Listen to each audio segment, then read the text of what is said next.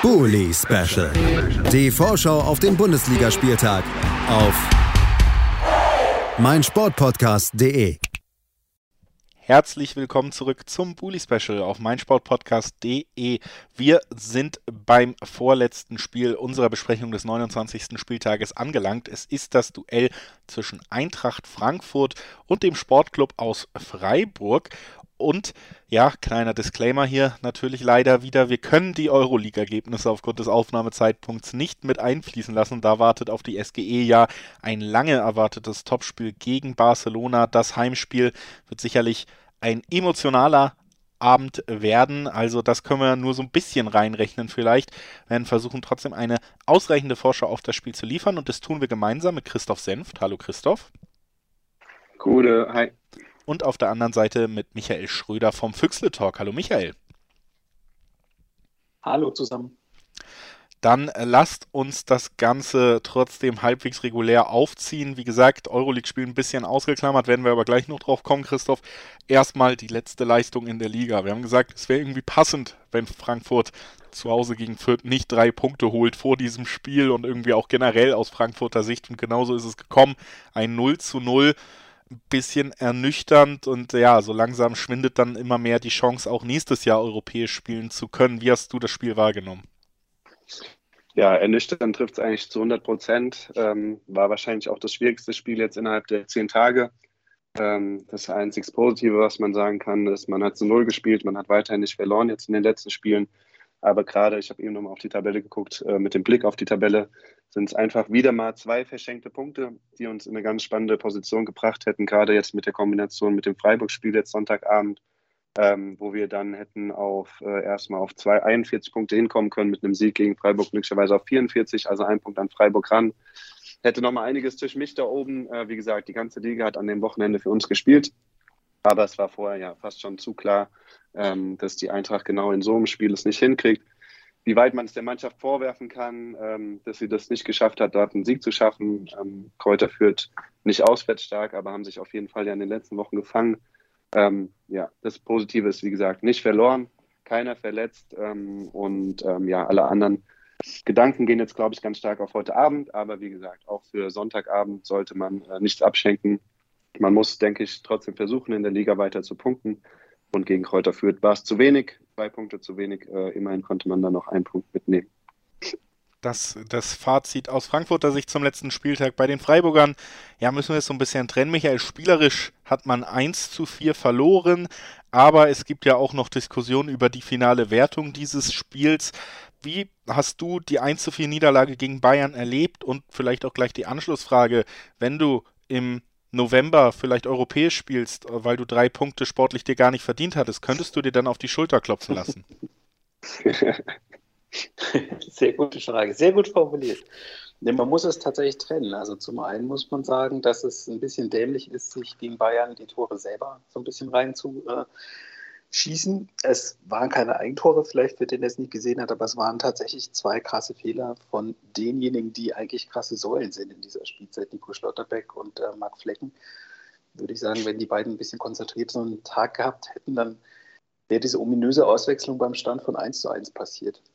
Und, ähm, dann wäre das Ganze noch skurriler, ähm, wie es schon ist. Ähm, spielerisch fand ich es nämlich eigentlich gar nicht so schlecht. Also man hat es ganz gut gemacht. Den Plan, der Plan ist relativ gut aufgegangen, lange ähm, das Spiel offen zu halten. Ähm, und ein 1 zu 4 klingt natürlich krasser, als es tatsächlich war, spielerisch. Ähm, also das heißt natürlich, es war kein 1 zu 4 Niederlagenspiel, ähm, wenn man das ganze Spiel gesehen hat ähm, und diese kurze Pause ausklammert, weil das vierte Gegentor war einfach dann nach diesen äh, Eklats, nenne ich es jetzt mal, um äh, Boulevard zu bleiben. Sind ja alle ein bisschen aufgeregt gerade ähm, da war die Mannschaft einfach nicht mehr, nicht mehr konzentriert. Und dann fällt halt eben noch ein Tor. Und davor, wie gesagt, wenn du die zwei so halb mit selber reinwämmst, dann ist halt am Ende 1 zu 4, aber eigentlich hast du nicht schlecht gespielt.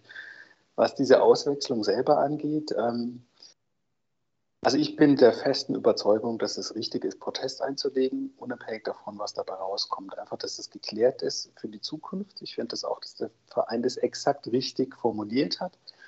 Und ich finde es ein bisschen krass, ähm, von Julian Nagelsmann dann genau diesen Spruch eben zu bringen, den du gesagt hast, und noch äh, davon zu reden, dass er der SC Freiburg dann von Fehlern von Dritten ähm, ablenken will. diese Dritten, die er da anspricht, ist in dem Fall tatsächlich ja er und sein Trainerteam, die es nicht auf die Reihe gekriegt haben, eben diese Auswechslung sauber durchzuführen.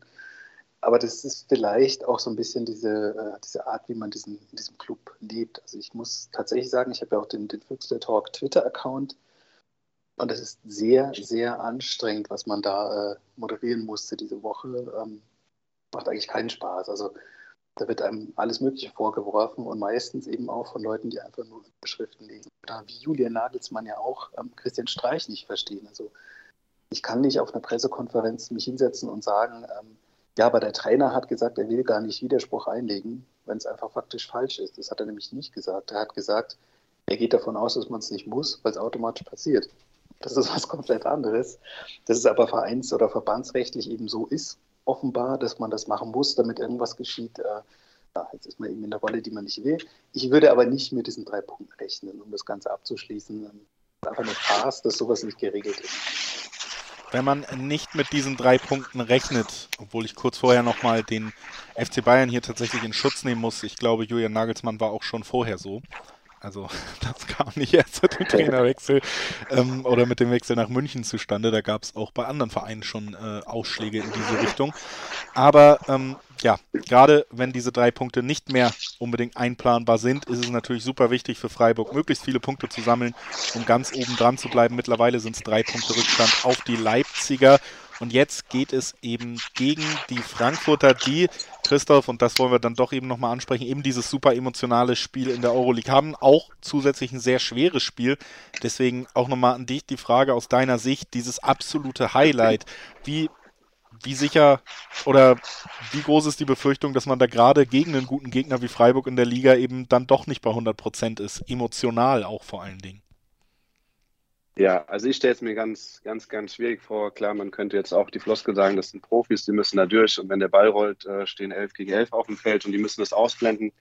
Ähm, bei aller Liebe, ich kann mir nicht vorstellen, dass sie das komplett ausblenden können, was heute ist, äh, was am Sonntag ist und was nächsten Donnerstag dann in Barcelona ist. Das ist ein Jahrhundertspiel, es ist ein mega emotionales Spiel, es ist zudem noch ein sehr, sehr, sehr, sehr, sehr starker Gegner am Donnerstag und ähm, dann kommt am Sonntag der Alltag Bundesliga ähm, mit sehr, sehr starken Freiburgern. Du hast es gesagt. Ähm, das wird schwer genug. Ähm, es wäre auch ohne Barcelona schwer genug geworden. Ähm, und jetzt wird es, glaube ich, eher noch schwerer.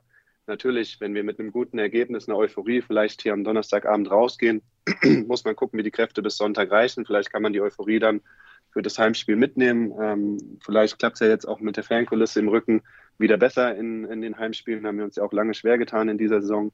Ähm, ja, aber wie gesagt, ich in meiner Situation jetzt als Fan, der innerlich, äh, wie gesagt, komplett aufgelöst ist, ähm, habe keine Ahnung, wie die Spieler das schaffen, da später ruhig zu bleiben und das wirklich nur als ein Spiel zu sehen.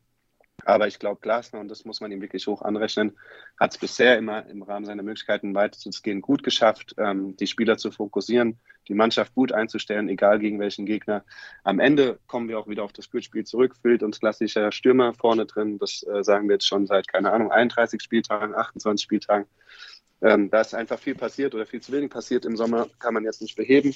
Ähm, aber ja, Freiburg wird ein schweres Spiel, unabhängig jetzt auch mal von Barcelona. Und ähm, ist, wie gesagt, das hatten wir auch vorhin mit dir angedeutet, es wird immer weniger an Spielen und immer knapper nach oben, um von selbst nach Europa zu kommen. Wenn man mich jetzt fragt, ich halte es eher auch für unmöglich oder unrealistisch, dass die Eintracht noch da oben noch mal rankommt. Da muss schon sehr viel zustande kommen. Ähm, aber ja, ich glaube, Frankfurt genießt heute mal äh, den Abend jetzt äh, und ganz Europa wird da drauf gucken. Und die Eintracht wird äh, die deutschen Teams hoffentlich sehr gut in Europa vertreten heute Abend. Und alles andere sehen wir dann am Sonntag. Das ist doch auch schon quasi das Schlusswort. Tippen müssen wir aber noch. Michael, was glaubst du, wie geht's aus? Das äh, Stichwort eben hat mir gefallen, 11 gegen 11, weil es Profis sind. muss ich kurz lachen. Ähm, ich glaube, dass Nils Petersen treffen wird, weil er muss ja jetzt einen nachlegen. Er hat zwar sein 100. Tor gemacht für den äh, SC am Wochenende, am vorigen, aber ja, wenn es 0 zu 2 gewertet werden würde, müsste er quasi nachlegen. Deswegen glaube ich, dass wir auf jeden Fall treffen auswärts. Und ich glaube, dass es sehr knapp reichen wird zu einem 0-1, also 1-0 Auswärtssieg für SC Freiburg.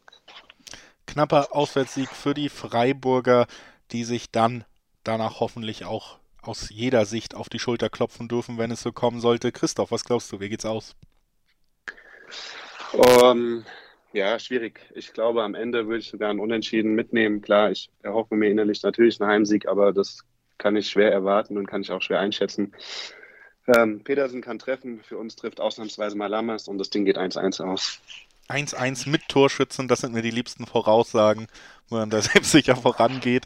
Ich, äh, ich tippe ein 1 zu 2 für Freiburg. Ich glaube auch irgendwie, das ist wieder so ein Spiel zwischen diesen Euroleague-Spielen. Man wird viel positiv über Frankfurt sprechen in dieser Woche oder in diesen Wochen, aber in der Bundesliga läuft es nicht ganz so rund. Deswegen mein Tipp auch für die Freiburger auswärts. Bedanke mich bei Christoph Senf, dass er heute bei uns war, kurz bevor es in, ins Stadion zum Jahrhundertspiel geht. Danke, dass du dir die Zeit genommen hast, Christoph. Sehr gerne. Auf der anderen Seite natürlich auch vielen Dank an Michael Fischer vom Füchsle Talk. Danke, dass du dabei warst. Gerade in dieser stürmisch Diskussionswoche. Immer gerne. Ja, ja, in dieser, es ist vielleicht, ich hoffe für dich natürlich, dass sich das nicht klärt noch, bevor die Vorschau online geht, weil die, äh, das Gericht möchte das eigentlich diese Woche klären. Ja, ich diese Woche, ich, Daumen, in spätestens eine Stunde, sage ich mal, um 18 Uhr sind wir online. also so schnell arbeiten Gerichte aus meiner Erfahrung auch nicht. Ähm, ich sage aber das nicht, ob das gute oder schlechte Nachrichten für mich waren in der Vergangenheit. Ich bedanke mich, dass ihr heute bei uns wart und äh, kann den Hörerinnen und Hörern sagen, dass wir gleich noch über die andere Euroleague-Mannschaft der Bundesliga sprechen werden. Leipzig schließt den Spieltag gegen Hoffenheim ab, ab, ab und da sprechen wir nach einer kurzen Pause drüber. Bis gleich.